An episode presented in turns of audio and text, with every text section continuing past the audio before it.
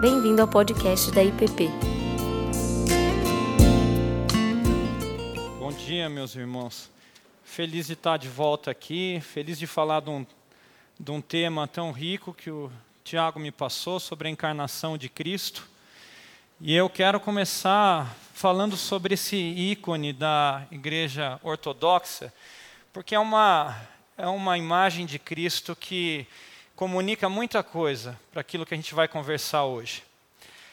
Você pode encontrar essa mesma imagem em diversos lugares ah, onde a igreja ortodoxa se instalou, mas esse especificamente está no mosteiro de Santa Catarina, é, no, no Monte Sinai.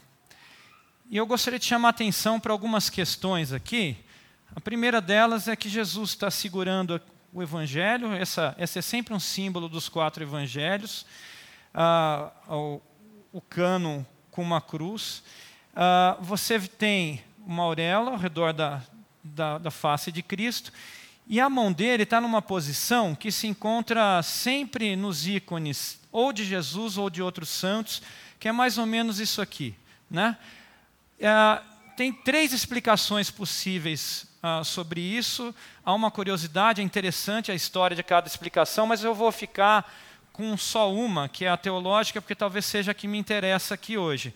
E, essencialmente, esses dois dedos estendidos representam a natureza de Cristo como homem e como Deus encarnado. Enquanto que os três outros dedos que se unem na mão representam a Trindade. Então, é a Trindade unida na encarnação de Cristo. Mas o que eu realmente gostaria de utilizar hoje é a expressão de Jesus. Talvez num primeiro momento você olhe e fale assim: esse artista não era muito bom. É meio assimétrico, meio esquisita essa cara aqui. O cara não sabia pintar direito. Ao contrário, a maestria nos surpreende. Vamos dar uma olhada de um outro ângulo. E eu vou dividir o rosto de Jesus agora. Primeiro, observe essa metade. O que, que ela te comunica? Há uma quantidade de expressões, em especial de um desgaste de uma vida. Você consegue observar toda a angústia da percepção do homem como ele é e da realidade, da realidade humana. Esse é o Jesus homem. Essa metade é aquilo que vê todos os horrores, as tristezas, aquilo que assola a nossa humanidade e aquilo que ele experimentou em carne. De um outro lado, nós vemos um olhar distante que contempla a eternidade, que contempla o que há de vir, um olhar de santidade que não é afetado por todas essas coisas. E é de certo modo assim que nós podemos entender que Jesus olha para nós hoje em dia, deixa eu voltar aqui, olha para nós hoje em dia e enxerga as tristezas, as tragédias que assolaram a sua época e continuam assolando hoje, coisas pelas quais oramos hoje e estivemos orando nos últimos dias. Mas ele também enxerga a Jerusalém celestial, ele enxerga e contempla aquilo que há de vir. Ele olha para nós e enxerga todo o pecado, toda a desgraça. Ele enxerga avareza, mesquinhez, fofoca, orgulho, maledicência, lascívia, mentira. Mas no final das contas, ele olha para a gente também e nos vê redimidos, restaurados, completos. O meu convite hoje é para que a gente olhe nessa, nessa ótica. Dizem que os olhos são o espelho da alma. Meu convite é que a gente olhe através dos olhos de Jesus e olhando para dentro dele, compreendendo a sua natureza, nós possamos compreender a nós mesmos. Meu convite é para que a resposta à pergunta quem sou eu seja dada através de Cristo. Isso só é possível na encarnação.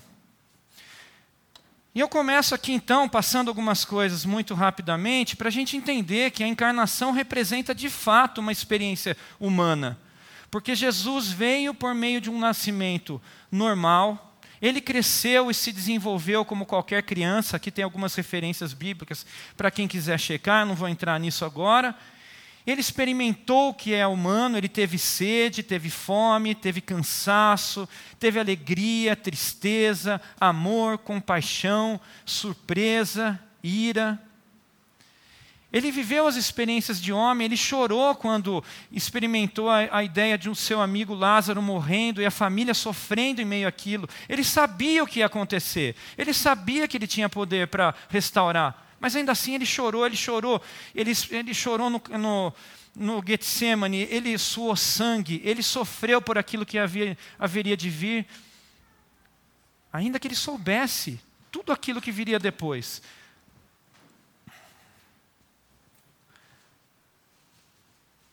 E assim que a gente pode ler e ver que em Filipenses 2, 5 a 7, vai dizer que, embora sendo Deus, não considerou ser igual a Deus, era algo que devia apegar-se, mas esvaziou-se a si mesmo, vindo a ser servo, tornando-se semelhante aos homens. Ora, eu gostaria de explorar um pouco o que é que Paulo está querendo dizer com esvaziou-se. Quando Jesus se fez humano, o que aconteceu com a divindade dele? Ele deixou de ser Deus? Em nenhum momento se diz isso, longe. Mas o que quer dizer esvaziou-se? Vamos lembrar dos três atributos, a gente pode acrescentar outros do ponto de vista teológico, mas daquilo que a gente conversa mais naturalmente, os três atributos de Deus: onisciência, onipotência. Qual falta? Isso. Vamos passar por cada um deles. Jesus era onipresente? Mais fácil esse de todos, né? Estava circunscrito a uma realidade temporal, espacial. Jesus estava aqui encarnado, então não há de se dizer que ele era onipresente. Ele era onisciente. Tem duas passagens que deixam claro para a gente que ele não era onisciente. Uma delas, quando aquela mulher toca nas vestes dele, ele fala: Quem me tocou? Porque eu senti que de mim saiu poder.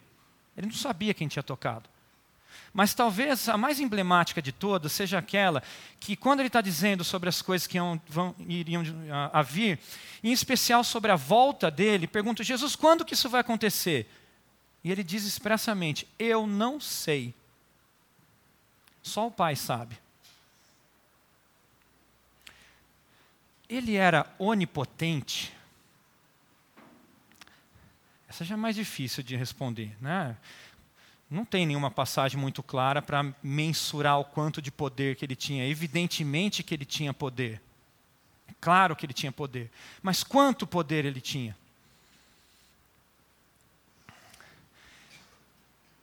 Tudo bem, você pode talvez argumentar dizendo que ele era onipotente, mas eu me arrisco a dizer, talvez por uma questão de simples coerência lógica, que ele não era onipotente.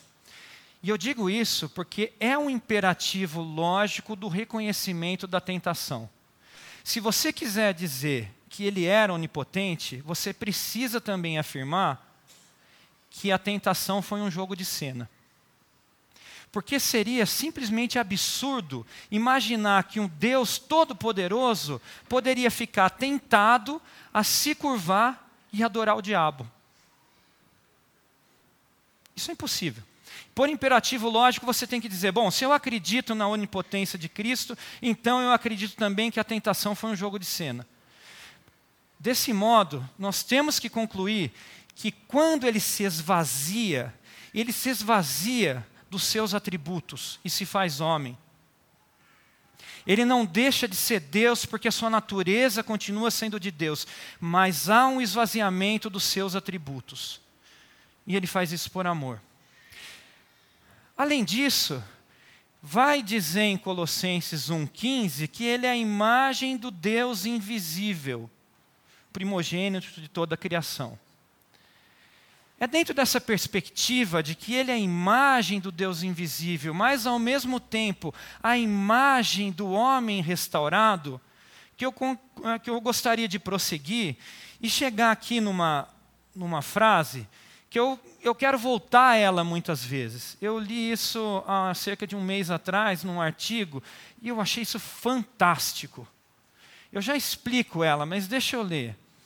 Como, é, como Jesus é a forma ontológica de toda a humanidade na criação, sendo ou não reconhecido como tal, ele é a realidade da nossa humanidade. Bom, aqui, gente, essa palavra aqui, ontológica, se você quiser, você pode substituir ela como essência. É, na filosofia, ela se mistura, se confunde com a metafísica, mas é essencialmente o estudo daquilo que é essencial ao algo, ao ser, é o estudo do ser, fora da matéria, aquilo que é essência. Então vamos substituir ler de novo? A gente pode ler assim: como Jesus Cristo é a essência de toda a humanidade na criação, sendo ou não reconhecido como tal, ele é a realidade de nossa humanidade. E eu quero trabalhar sobre isso, sobre a realidade, sobre aquilo que é. Por que, que ele é a essência da nossa humanidade?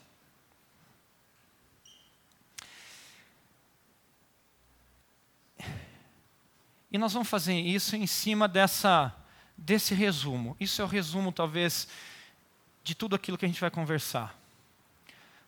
Nós somos a síntese de finitude com infinitude, do temporal com o eterno, de possibilidades e necessidades. Não estou pedindo que você leia isso aqui de claro e fique claro para você agora. Mas eu espero que ao final isso fique claro. Por que dessa síntese?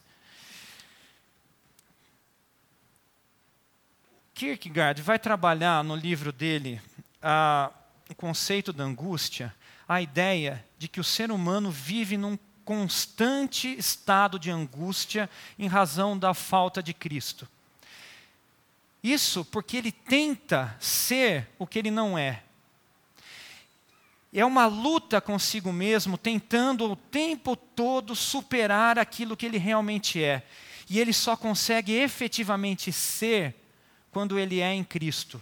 Essa ideia que ele vai trabalhar do self, essa palavra não consegue ser traduzida para o português, e de fato no meio acadêmico isso não é traduzido, diz respeito a uma essência da nossa natureza que nos dá completude.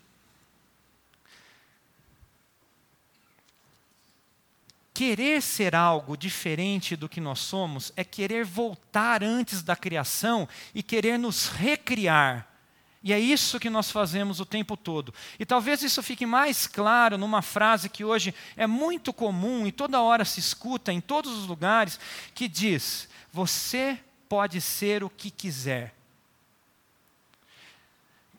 Tem um desenho para criança que é baseado nisso, Zootopia. É, e essencialmente a história de uma coelhinha que quer ser policial, e é estranho, porque um coelho, dentre tantos os animais, é o mais fraco, o mais frágil. Então, como é que você quer ser um policial? Ele está tratando ali essencialmente de, de profissão, de trabalho, de vocação. Mas a ideia do ser é muito além disso. Mas é curioso perceber como que o desenho se desenvolve, mostrando que feras e animais. Ah, ah, carnívoros conseguem então viver em harmonia com suas presas, porque assim eles quiseram. A ideia do querer ser algo diferente é conferido para nós com uma libertação daquele que nos criou.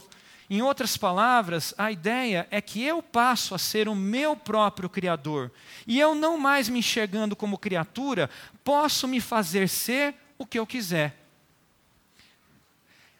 A negação do eu é a negação do próprio Criador.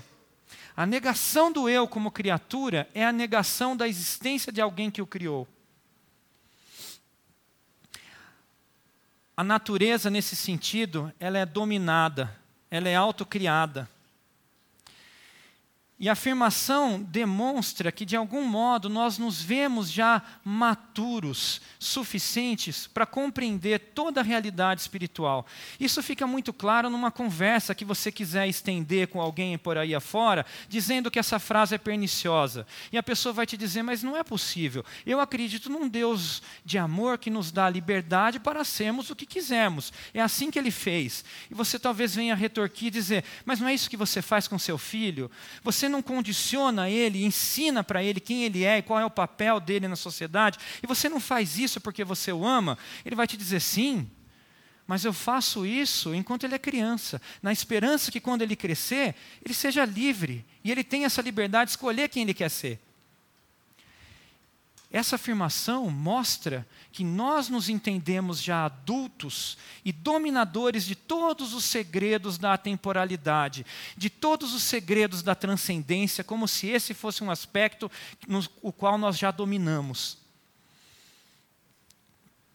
Mas esse privilégio não é só dos adultos. Eu estava um dia no, no, Canadá, eu fui orar com, com Samuel, meu filho, à noite, e eu resolvi mudar uma palavrinha que a gente fala o tempo todo. Em vez de falar para ele no meio da oração, Deus, tu és nosso Senhor, ou chamar Deus de Senhor, eu mudei e falei chefe. E comecei a chamar Deus de chefe.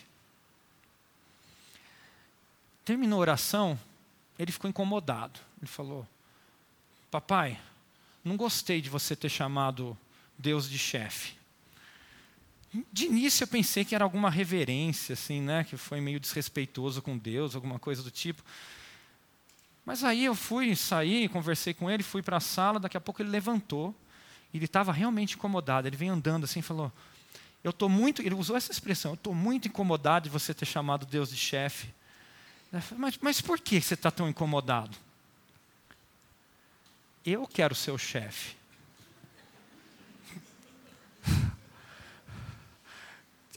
De início, eu, eu, na verdade eu vou falar que eu quase soltei, mas eu soltei mesmo, soltei logo, logo daqui a pouco eu voltei atrás. Né? Me deu assim um ímpeto de, de ira, não sei. Falou, você não sabe que é justamente isso que a serpente falou, moleque? Mas.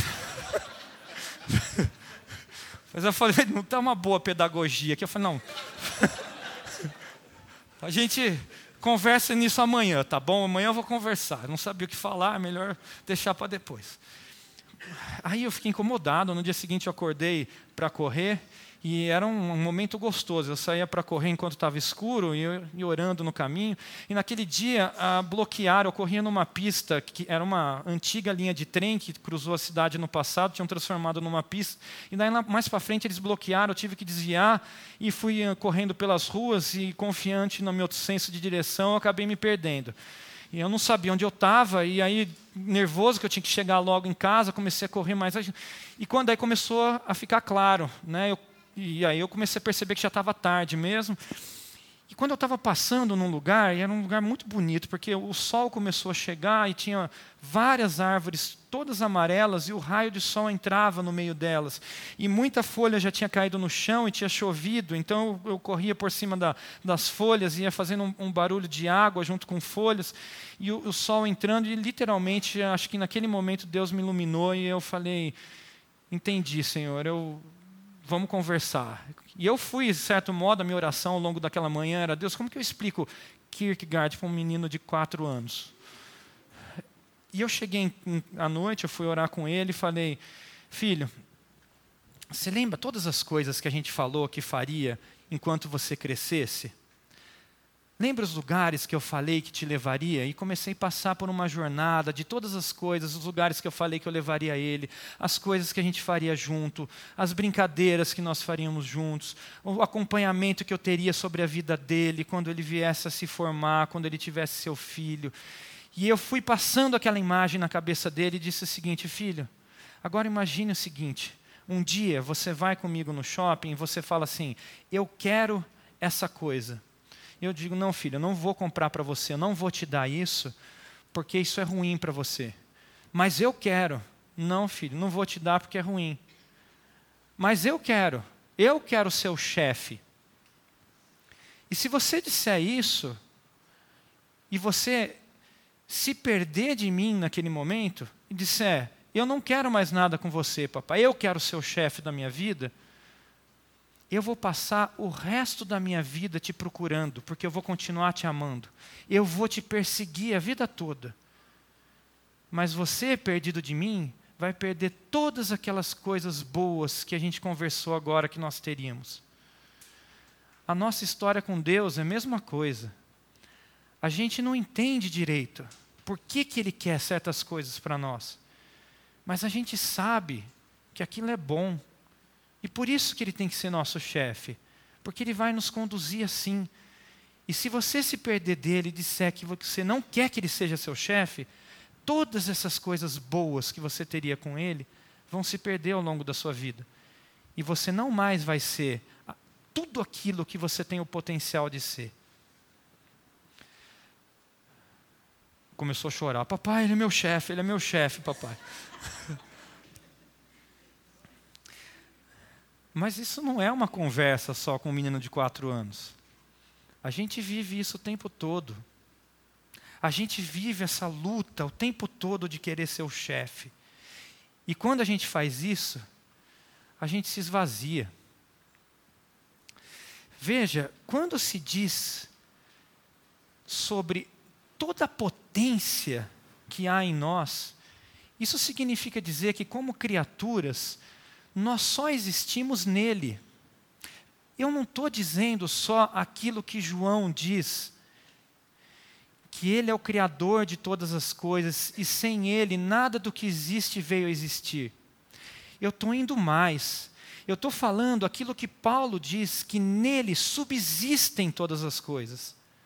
Nós não só existimos por conta dele, nós subsistimos por conta dele. Não é só porque ele nos deu existência, mas porque fora dele, nós vamos a cada dia nos esvaziando e deixando de existir.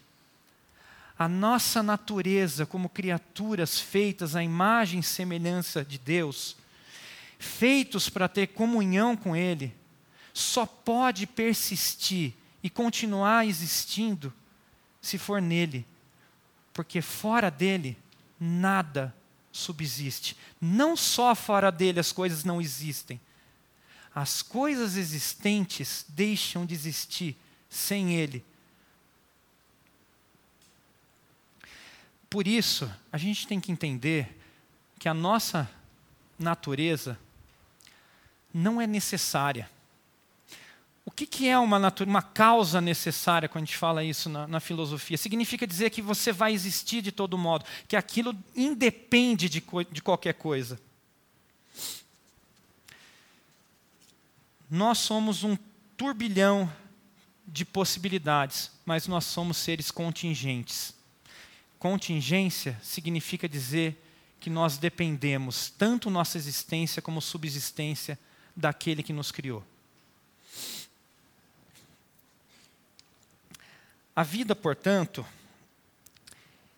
é a descoberta do próprio self, é a descoberta de Deus, é a descoberta de nós mesmos e não a criação de nós mesmos há uma constante tensão dentro de nós, querendo nos criar e recriar o tempo todo.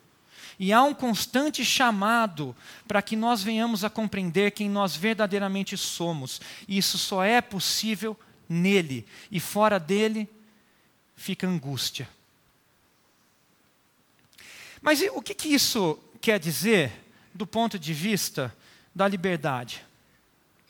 Isso quer dizer que Deus então nos quer como escravos e que na sua providência Ele comanda todas as coisas, inclusive as nossas vidas como marionetes, puxando cordas. E que tudo isso é um teatro onde Ele está nos controlando com controle remoto, se quiser deixar mais moderno a ideia da marionete. Kierkegaard vai dar a resposta sobre isso dizendo o seguinte: Desse modo, a consciência, a consciência interior, é o fator decisivo. Decisivo sempre que se trata do eu. Ela dá a sua medida. Quanto mais consciência houver, tanto mais eu haverá. Pois que, quanto mais ela cresce, mais cresce a vontade. E haverá tanto mais eu, quanto maior for a vontade. Num homem sem vontade, o eu é inexistente. Mas quanto maior for a vontade, maior será nele a consciência de si próprio. Mais à frente ele continua. O determinista, o fatalista, são desesperados que perderam seu eu, porque para eles só há necessidade. Sucede-lhes o mesmo que aquele rei esfomeado, porque todos os alimentos se transformavam em ouro. A personalidade é uma síntese de possível e de necessidade. A sua duração depende, pois, como a respiração, respiracho, de uma alternativa de inspiração e expiração. O eu do determinista não respira, visto que a necessidade pura é irrespirável e asfixia inteiramente o eu. O desespero do fatalista consiste em ter perdido o eu ao perder Deus. Carecer de Deus é carecer de eu. Carecer de Deus é o carecer de eu. Nós somos a síntese de finitude com infinitude, do temporal com o eterno, de possibilidades e necessidades. Apocalipse revela duas realidades que andam conjunto. No mesmo momento, um menino está nascendo na terra, o Deus encarnado, e ao mesmo tempo uma batalha se descortina nos céus. Temporalidade e atemporalidade se juntam naquele momento. E Jesus se torna a síntese do temporal e do atemporal. Isso significa dizer que a nossa realidade atual, o nosso corpo, a nossa matéria é perniciosa? Não, não é isso.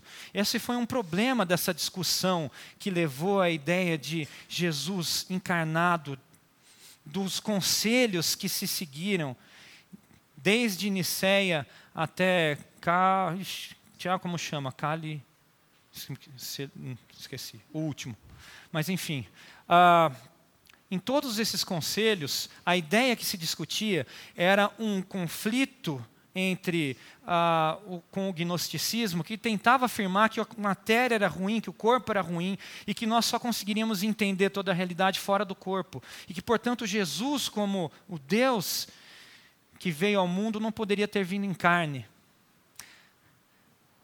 que a gente percebe de uma questão até muito fácil para a gente hoje, isso talvez seja bastante ultrapassado aos nossos olhos, é que a gente entende a realidade através do nosso corpo. Nós vemos as coisas pelos nossos olhos, nós ouvimos, nós tocamos as coisas.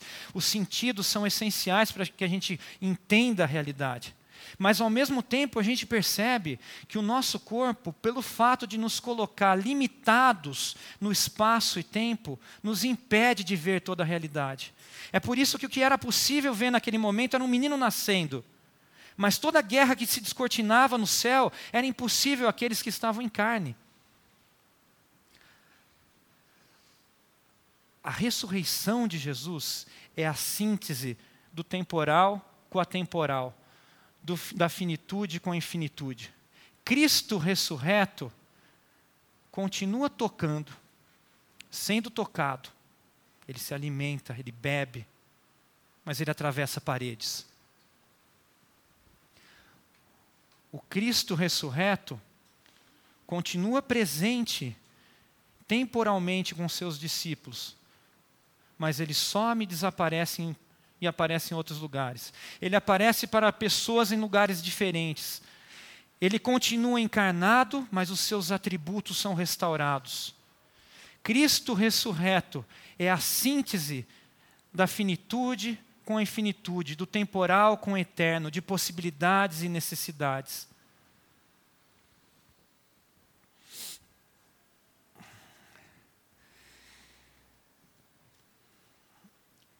Como Jesus Cristo é a forma ontológica de toda a humanidade na criação, sendo ou não reconhecido como tal, ele é a realidade de nossa humanidade. Eu quero tornar isso talvez mais exemplificativo, e eu vou trazer aqui trechos de dois diálogos que você pode encontrar nesse livro, do Grande Abismo, do C.S. Lewis. Se você não leu, ou talvez se você não leu nenhum livro de romance do C.S. Lewis, leia esse. É o mais fino e talvez o melhor. Leia e releia. Eu quero pegar dois, dois diálogos, mas deixa eu te dar um contexto. Eu vou dar um spoiler das primeiras dez páginas, me perdoe por isso, mas se eu não fizer, você não vai entender. Mas é só as dez primeiras páginas mesmo. Tá? E as dez primeiras páginas começam no seguinte: tem um pessoal num ponto de ônibus, eles estão na fila, e quando eles entram, eles vão conversando entre si, eles entram no, ponto, no, no ônibus, e aí tem uma figura enigmática como motorista, e de repente o ônibus começa a subir, subir, e eles acabam indo para o céu. Ao longo do livro, você vai descobrir que lugar que eles estavam. E isso também não fica muito claro. O C.S. Lewis, às vezes, vai tratar aquilo de uma forma muito relativa a cada pessoa que está ali, mas é, é, certo que aquilo se passa como se fosse a terra, mas ela é ou um inferno ou o purgatório, né, do jeito que ele está colocando ali. E as pessoas que estão subindo, elas estão sendo convidadas a ter uma ideia do que seria algo fora daquela realidade. O que seria algo nos céus. E elas vão encontrar alguém, sempre, alguém que ela, com quem elas conviveram ao longo da vida, e vão travar um diálogo, e o C.S. Lewis está olhando e observando aqueles diálogos, como que eles estão acontecendo. Outra coisa que é interessante perceber da perspectiva do C.S. Lewis é que as coisas no céu são mais sólidas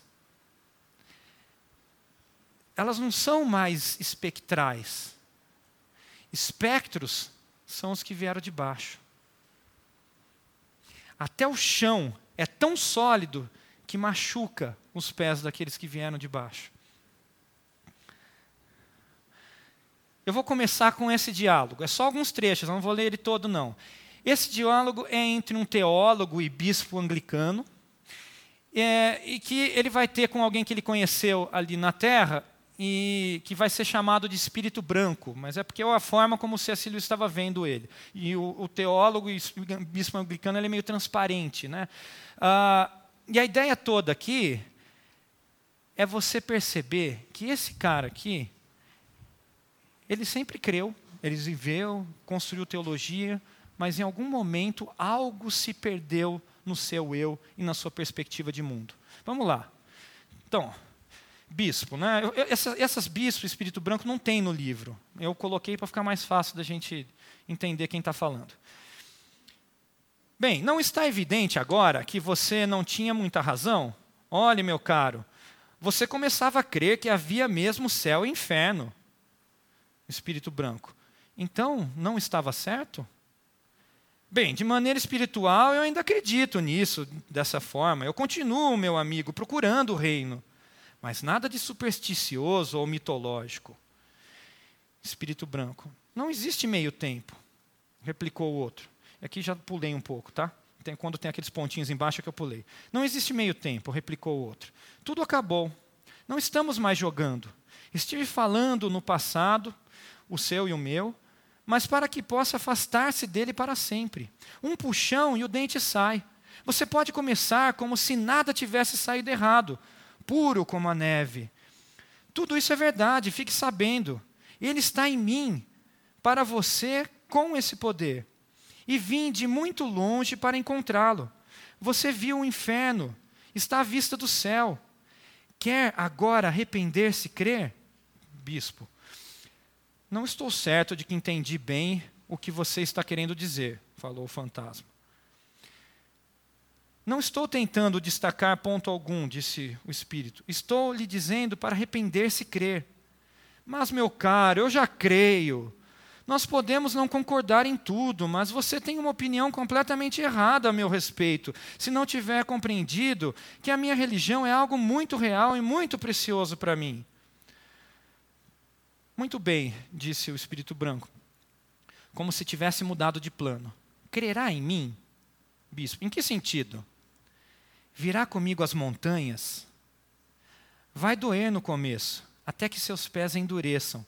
A realidade é dura para os pés das sombras, mas virá? Bispo, bem, essa é uma ideia. Estou perfeitamente disposto a considerá-la. Naturalmente, precisarei de algumas garantias. Quero ter a certeza de que me levará a um lugar onde encontrarei uma esfera mais ampla de utilidade e campo para os talentos que Deus me concedeu, assim como uma atmosfera de livre pesquisa. Em resumo, tudo o que consideramos civilização e, bem, vida espiritual. Não, respondeu o outro. Não posso prometer nada disso. Não haverá esfera de utilidade. Você não é absolutamente necessário ali nenhum campo para os seus talentos, somente perdão por tê-los pervertido, nenhum ambiente favorável à livre pesquisa, pois vou levá-lo ao país das respostas e não das perguntas. Você verá a face de Deus. Aí pula mais um pouco. Escute, retomou o espírito branco. Você já foi criança. Já soube para que serve o questionamento. Houve uma época em que você fazia perguntas porque queria respostas e ficava feliz quando as encontrava. Torne-se novamente aquele menino agora mesmo. Bispo, ah, mas quando me tornei homem, deixei para trás as coisas de menino. Citando 1 Coríntios 13. Você foi longe demais. A sede foi feita para a água, o questionamento para a verdade. O que você agora chama de livre questionamento não tem nada mais a ver, nada menos a ver com o propósito a que se destina a inteligência. A felicidade, meu caro Dick, vai dizer o bispo, né? Falou placidamente o fantasma. A felicidade, como verá quando ficar mais velho, está no caminho do dever. O que você, o que me faz lembrar? Puxa, quase ia me esquecendo. Não posso de modo algum ir com você. Tenho certeza tenho, desculpa, tenho de estar de volta na próxima sexta-feira para ler um trabalho. Temos uma sociedade teológica lá embaixo. Ó, oh, sim, temos bastante atividade intelectual. Talvez não de uma qualidade muito elevada, pois é possível notar certa falta de garra, certa confusão de mente. É justamente aí que posso ser útil a eles. Existem sentimentos de inveja lamentáveis. Não sei porquê, mas os gênios parecem mais incontroláveis do que antes. Mas não se pode esperar grande coisa da natureza humana. Penso que posso fazer muito entre eles. Mas você não me perguntou o tema do meu trabalho. Vou falar do crescimento até a medida da estatura de Cristo. Explorarei uma ideia que estou certo que vai interessá-lo. Discorrerei sobre como as pessoas sempre se esquecem de que Jesus, e o fantasma fez uma inclinação, era comparativamente jovem quando morreu ele teria mudado alguns de seus pontos de vista se tivesse vivido, você sabe? O quanto ele poderia ter feito com um pouco mais de tato e paciência. Vou pedir aos ouvintes que considerem quais poderiam ter sido as ideias dele mais tarde. Uma questão profundamente interessante. Que cristianismo diferente teríamos tido se apenas o seu fundador tivesse alcançado toda a sua estatura? No final, salientarei como isso dá um sentido de profundidade ao significado da crucificação. Sente-se sente pela primeira vez que desastre isso, é, isso representou, que perda trágica, tanta promessa cortada tão cedo. Oh, você já precisa ir, eu também. Adeus, adeus, meu caro. Foi um grande prazer, uma experiência estimulante, desafiadora. Adeus, adeus, adeus. Tanto nesse como na, no próximo diálogo, a gente percebe uma confusão de vários intentos bons, várias coisas boas, coisas que começaram bem e por alguma razão se perderam na compreensão da nossa condição de criatura. A mãe que perdeu o filho. Ela vai encontrar agora o irmão, e a primeira coisa que ela pergunta é sobre o Miguel, que é o filho dela que ela perdeu em vida irmão. Mas, Pamela, pense: você não vê que não pode começar nada enquanto estiver nessa condição mental? Está tratando Deus apenas como um meio de alcançar Miguel. Mas todo tratamento de solidificação consiste em aprender a desejar Deus por Ele mesmo. Mãe, você não falaria isso, você não falaria desse jeito se fosse mãe irmão, você está querendo dizer se eu fosse apenas uma mãe? Eu acho que essa é a frase central de todo esse diálogo. Você está querendo dizer se eu fosse apenas uma mãe?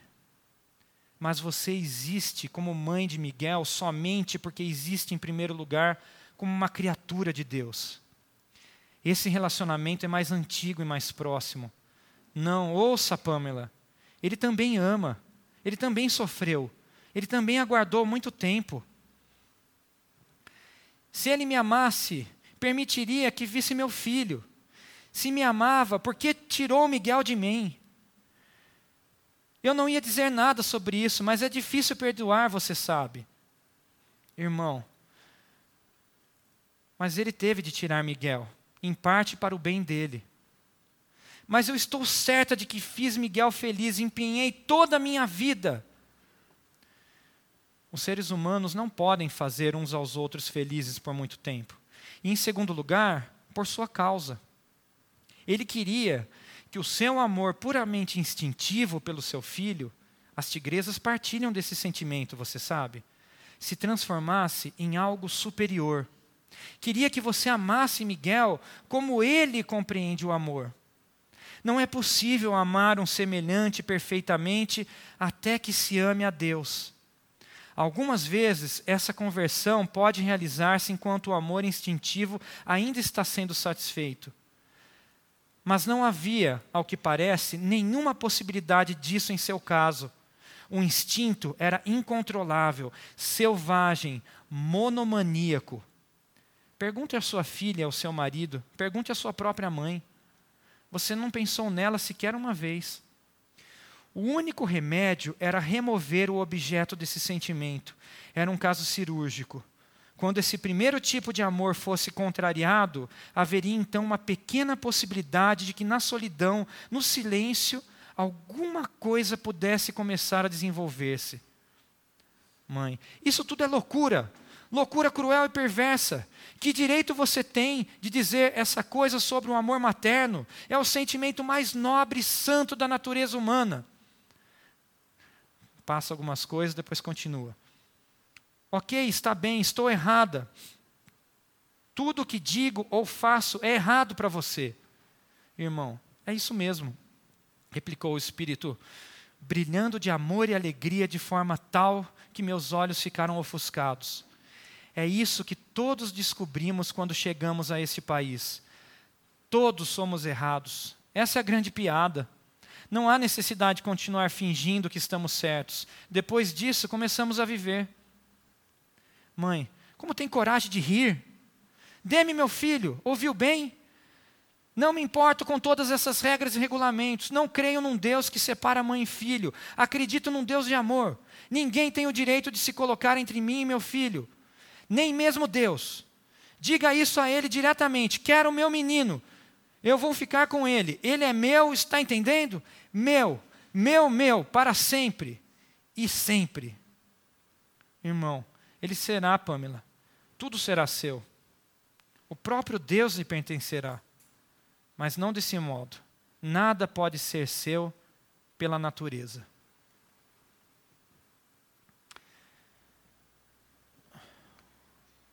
Nós vamos ter uma jornada esse ano por quatro opções que você vai ter de escolhas. Essas escolhas são boas porque como a gente viu nesses dois diálogos, as pessoas são muito distintas. E as razões pelas quais nossa, a nossa mente se confunde ou se perde no trajeto de algo bom ou de algo ruim são das mais diversas e relativas para cada um. O Tiago já expôs, eu coloco muito rapidamente que você pode procurar na aula sobre mordomia a resposta para que foi criado ou compreendendo na aula de adoração qual a razão do culto público e por que nos reunimos aqui, qual o sentido do que estamos fazendo hoje, aqui, agora. Ou na aula sobre devoção, como encontro a Deus e a mim mesmo. Ou finalmente no reframe, como ser onde estou.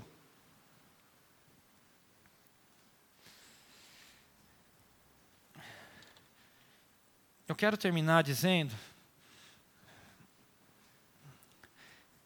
que quando se diz até que cheguemos à unidade da fé e ao conhecimento do Filho de Deus, ao homem perfeito, à medida da estatura completa de Cristo, nessa hora a gente entende as duas realidades que a encarnação nos traz. De um lado, ele é a figura do Deus invisível e ele é a expressão do Deus Pai. De outro, ele é a expressão de tudo aquilo que podemos ser e de tudo aquilo que Deus tem para nós e quer fazer de nós. A estatura completa de Cristo é o único modo de sermos nós mesmos e de sermos completos. Não é simplesmente encher um vazio, mas é de fato sermos aquilo para o qual fomos criados para ser. O homem perfeito é a imagem de Cristo e aquilo que ele tem para nós. Portanto, como Jesus Cristo é a forma ontológica de toda a humanidade na criação, sendo ou não conhecido como tal, ele é a realidade da nossa humanidade. Vamos orar?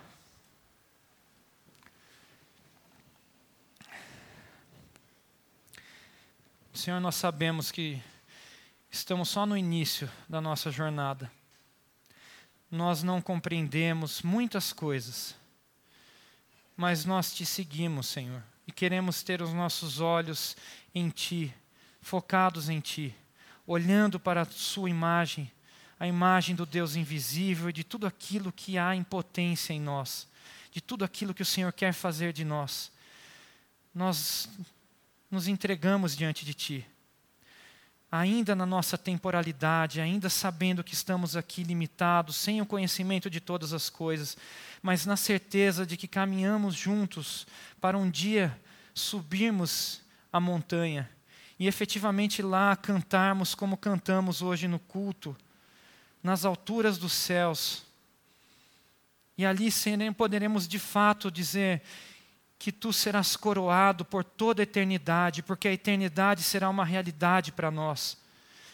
Nós olhamos para o futuro e pedimos que o Senhor coloque nos nossos olhos a sua visão, como o Senhor encarnado continuava olhando para o futuro, para uma realidade que não compreendemos, mas que através dos seus olhos podemos ver. Senhor, ajuda-nos, Senhor, a seguirmos o Senhor fielmente crendo que somente em Ti poderemos ser nós mesmos completos. No Teu nome, Jesus, encarnado, que é a imagem do Deus vivo e de toda a potência daquilo que Tu tens para nós. Amém.